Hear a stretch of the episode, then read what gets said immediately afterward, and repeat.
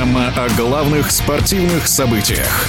Спортивный интерес стартовал регулярный сезон баскетбольной Евролиги, и в первом же туре бронзовый призер прошлого турнира Барселона проиграл на своей площадке греческому Олимпиакосу. Но это никак не уменьшает шансы на попадание испанской команды в финал четырех, считает двукратный серебряный призер чемпионата мира Василий Карасев, который рассказал в эфире спортивного радиодвижения о претендентах на победу в Евролиге.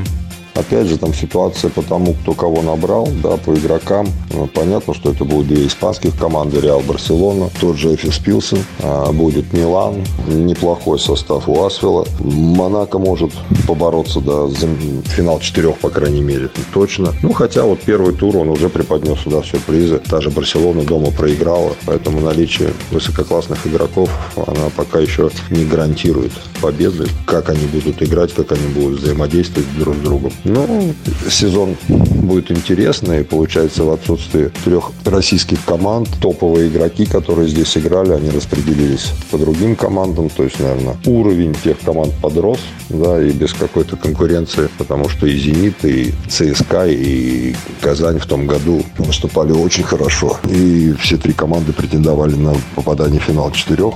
В эфире спортивного радиодвижения был двукратный серебряный призер чемпионата мира в качестве игрока, ныне главный тренер баскетбольного клуба МБА Василий Карасев.